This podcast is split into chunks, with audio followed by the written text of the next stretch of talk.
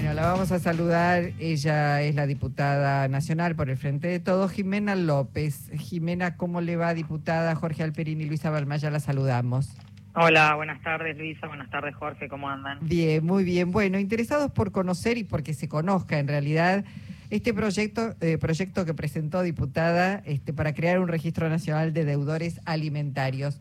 Existe en algunas provincias o en una provincia, pero no existe eh, en todas las provincias a nivel nacional, ¿verdad? No, no existe un registro centralizado y en realidad es uno de los varios proyectos que están circulando que tuvieron dictamen de, comisión eh, en forma conjunta, lo que es legislación general y familia desde la Cámara de Diputados, que tiene que ver con básicamente generar algunas consecuencias ante la falta de responsabilidad de quien tiene la obligación de mantener a sus hijos e hijas. Mm. Entonces, la, la idea es que quien por ahí no cumple esta responsabilidad parental pueda tener algunas consecuencias luego de su inscripción en el registro, como por ejemplo eh, evitar la renovación de las tarjetas de crédito, la imposibilidad de acceder a un crédito, la imposibilidad de acceder al pasaporte sobre todo porque una de las discusiones que se da hoy tenía que ver con que, bueno, si la persona no puede pagar, no, no, no estamos hablando de formalidad o informalidad, estamos hablando de la voluntad de hacerse cargo de la responsabilidad. Si tenemos a alguien que gana cinco pesos y le da dos pesos a su hijo, está bien porque es lo que puede cumplir. Ahora, si tenemos a alguien que gana mil pesos, que este es un ejemplo obviamente, y no le da nada a su hijo, ahí hay una voluntad de no pagar. Claro. Jimena, eh, creo que se estima que son seis de cada diez madres separadas no reciben su cuota alimentaria o la reciben muy parcialmente. Es así, ¿no? Sí, de las, de la, sí, hay, hay dos estudios. Uno que es el informe de provincia, que de provincia de Buenos Aires, que es un informe muy completo, que inclusive pone de relevancia las fallas que tenía el registro de provincia en relación a a no generar consecuencias para los deudores, entonces no buscaban levantar eh, la situación de deudor porque no había ninguna consecuencia en la vida ni civil ni comercial, entonces no pasaba nada, que fue una de las cuestiones que utilizamos para, para este proyecto que, presentamos desde mi equipo.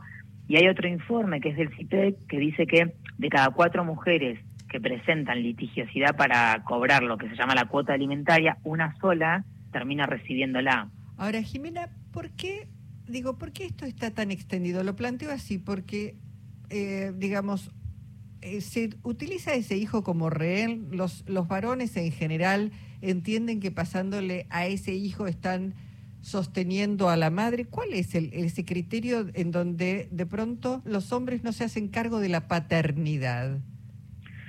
Eh, para mí esto, esto, es una mirada, por eso desde mi profesión de base, yo creo que tiene que ver con varias cuestiones. Por un lado, estos varones que históricamente eh, hay una marca en la sociedad que parecería que la paternidad no es tan importante como la maternidad y en realidad lo que estamos hablando son de roles y vínculos y me parece que la ausencia de alguien en el rol paterno obviamente genera consecuencias en la salud en el sentido más complejo de los niños y las niñas, eso por un lado. Por otro lado, un sistema judicial que sigue esta tendencia de que las mujeres podemos todo, también incluso hacernos cargo del abandono económico de los varones. Entonces me parece que se juegan como varias aristas para, para analizar. Mm. Y particularmente creo que hay una, hay una educación en los varones que, que parecería que, bueno, no importa si no le pasas plata a tus hijos, o esta cosa de para qué le vas a pasar plata si lo va a usar ella. Y no es así. No, sin disminuir la responsabilidad de esos padres es cierto también que las condiciones económicas y sociales han empeorado mucho en los últimos tiempos y supongo que más de uno se las ve en figurillas para poder cubrir esa, esa demanda, ¿no? Eso no, no quita la responsabilidad que tienen o que no se hacen cargo muchísimo. Digo que también eso, el factor socioeconómico. Es que esa madre, perdón, pero voy a decir, esa madre también se las ve en figurillas para seguir sosteniendo. Eh, digo, mientras de pronto el que, se, el que se va de la casa o el que acuerdan se va él, tiene que buscarse otra vivienda, etcétera, etcétera. Pero bueno, podrían los hijos ir a vivir con él y, tendría que hacerse cargo de todas maneras. Así es, así es.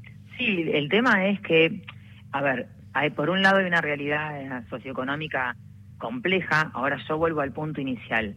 Mm. La realidad socioeconómica compleja en un grupo familiar la pasan todos, ¿sí? En general, una familia que tiene una, una cuestión de vulnerabilidad económica, ya sea porque está en la línea de pobreza o por debajo de la línea de pobreza, todos sus miembros están en esa misma situación. Y si yo recibo dos pesos, corresponde que uno lo dé para la manutención de mis hijos, porque tiene que ver con la responsabilidad.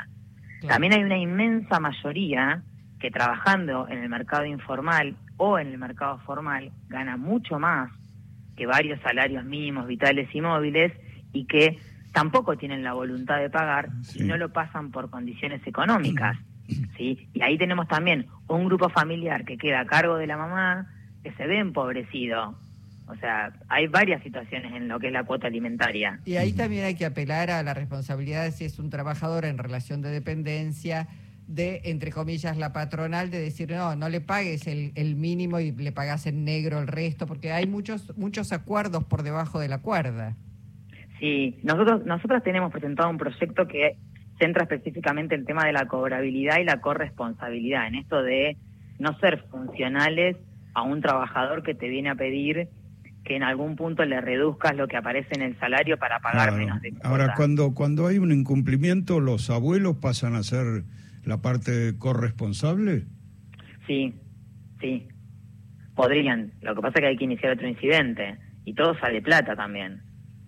¿Eso depende del juez? ¿Es el juez el que decide si hace corresponsable al abuelo o a la No, no, eso depende del, pedido. El sistema judicial considera que eh, eh, el demandante o la demandante, en este caso que finalmente somos nosotras, eh, volvamos a iniciar un incidente haciendo corresponsable. Que se puede hacer todo en la misma actuación judicial o si no hay que ir agregando cuestiones. Si el señor no paga, ir en contra de los abuelos o, o en esto de trabajar la corresponsabilidad de la, de la familia de quien no paga. O sea, pues en mm. realidad lo que estamos velando son por los derechos de nuestros hijos e hijas. Claro. Jimena, esa corresponsabilidad es tanto para el varón como para la mujer. Pienso a la inversa de pronto un hombre que se queda sin trabajo y la mujer trabaja, ¿también se da a la inversa? Sí, nosotras en realidad en los proyectos se habla específicamente de personas. Después, quien tenga la obligación o quien esté como deudor o deudora, eso se ve en la relación en, la cuestión judicial. Sí es cierto que las estadísticas son abrumadoras en relación a que generalmente el incumplimiento proviene de parte de los de los varones y que generalmente las familias que se presentan para solicitar el pago son familias monomarentales, o sea, familias que están a cargo de mujeres. Jimena, y integrando un registro nacional, integrando los registros provinciales que existen, eh, haciendo un registro nacional va a facilitar la tarea de detectar eh, y ubicar a los padres que no cumplen con sus obligaciones? En realidad lo que va a facilitar es que en algún punto la persona deudora se trabe con algún trámite administrativo de los que tenga que resolver para la vida cotidiana. Entonces en algún momento va a tener que cancelar la obligación de deuda, se va a tener que pagar. O sea, mm. porque las tarjetas se renuevan año a año, el pasaporte se renueva, la licencia de conducir se renueva, inclusive uno de los ítems habla de en las inscripciones de planes de vivienda se va a pedir el libre deuda del registro, entonces hay que tener las cuestiones al día y eso quieras o no, en algún punto termina siendo una forma de llevar a la gente a que tenga que pagar esa deuda para con sus hijos. Claro. Diputada, bueno, presentó el proyecto, es de tratamiento para el año próximo, seguramente. Eh, no, este proyecto ya fue ah. presentado hace más de una semana y entra como, como era un tema que se venía charlando y se venía insistiendo, cuando yo lo presento ingreso en la discusión que se trató hoy en la Comisión Conjunta de Legislación General y Familia y se hizo un dictamen en forma conjunta en donde muchos de estos puntos que yo estoy diciendo que tienen mi proyecto fueron considerados en el dictamen. Qué bueno. Para, para poder llevarlo a recinto, sí. Buenísimo. muy contenta. Bueno, bueno, felicitaciones. Seguiremos entonces el trámite parlamentario. Muchas gracias, Jimena. Bueno, gracias a ustedes por llamarme y un saludo a todos por ahí. Hasta pronto. Jimena López, diputada nacional del Frente de Todos.